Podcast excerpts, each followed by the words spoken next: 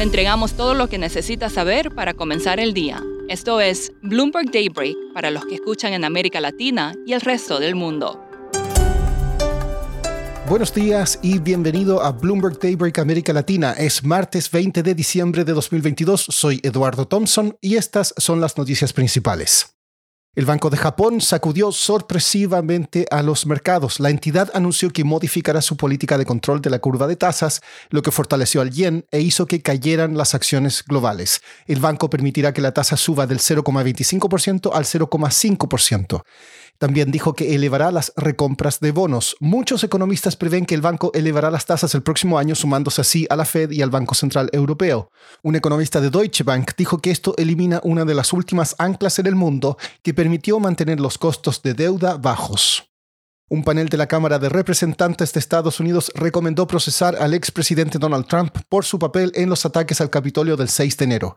Los legisladores acordaron por unanimidad remitir a Trump para su procesamiento por múltiples delitos, incluida la insurrección. Si es declarado culpable, sería inhabilitado para ocupar cargos públicos.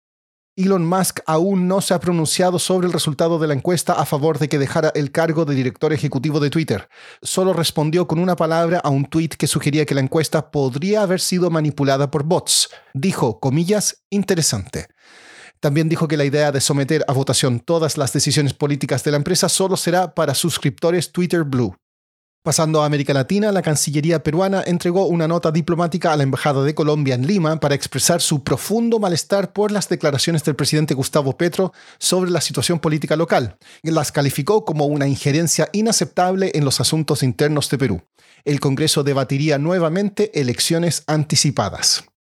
En Panamá, el gobierno ordenó a Minera Panamá presentar un plan de cuidado y mantenimiento para Cobre Panamá en un plazo de 10 días hábiles antes del cierre de la mina. El gobierno y el operador First Quantum están enfrascados en un debate por pago de impuestos. En Argentina, el gobierno declaró feriado nacional el martes para que la gente pueda asistir a un desfile en Buenos Aires por la llegada de la selección nacional tras su victoria en la Copa del Mundo. En Venezuela, partidos de oposición quieren deshacerse de Juan Guaidó como jefe de gobierno interino.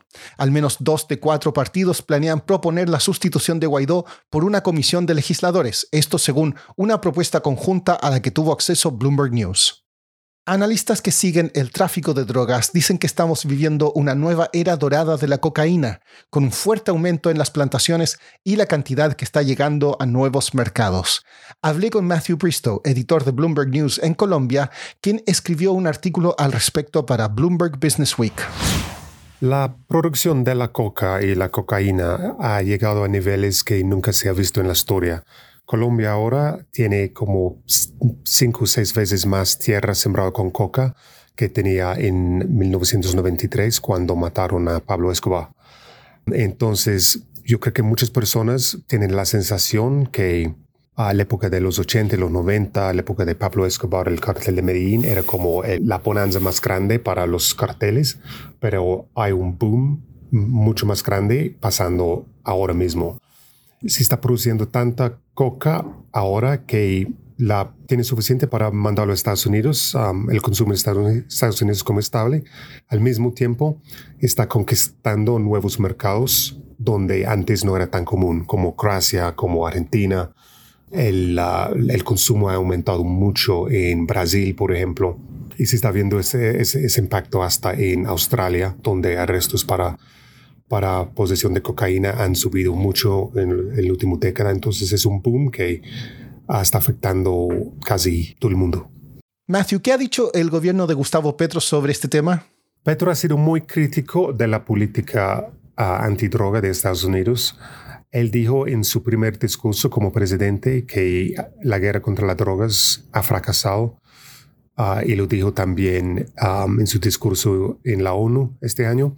él dice que la estrategia de los últimos décadas, seguido por Bogotá y Washington, ha traído muerte y violencia y no ha funcionado porque todavía un montón de personas en Estados Unidos están muriendo por sobredosis. Pero al mismo tiempo, en el campo colombiano no ha cambiado mucho todavía. La policía sigue haciendo operaciones de erradicación manual contra cultivos de coca. también siguen atacando laboratorios que son de campesinos pequeños, no son de como grandes narcotraficantes. Entonces, ha dicho que quiere un gran cambio y ha dicho que quiere enfocar su esfuerzo en las mafias y no en los campesinos pequeños. Pero hasta el momento no se ha visto en la práctica en el campo colombiano un gran cambio. Para terminar, un jurado de Los Ángeles declaró a Harvey Weinstein culpable de violación y agresión sexual en una de cuatro acusaciones. El ex productor de cine lleva dos años cumpliendo una condena de 23 años por violación y agresión sexual en Nueva York. Podría ser condenado a hasta 24 años de prisión en California. Eso es todo por hoy. Soy Eduardo Thompson. Gracias por escucharnos. Para conocer todas las noticias que necesita para comenzar el día, revise Daybreak en la app Bloomberg Professional, donde puede personalizar las noticias que desee recibir. También puede suscribirse a la versión solo audio en Spotify, Apple Podcasts o la plataforma de su preferencia. Eso es todo por hoy. Escuche de lunes a viernes Bloomberg Daybreak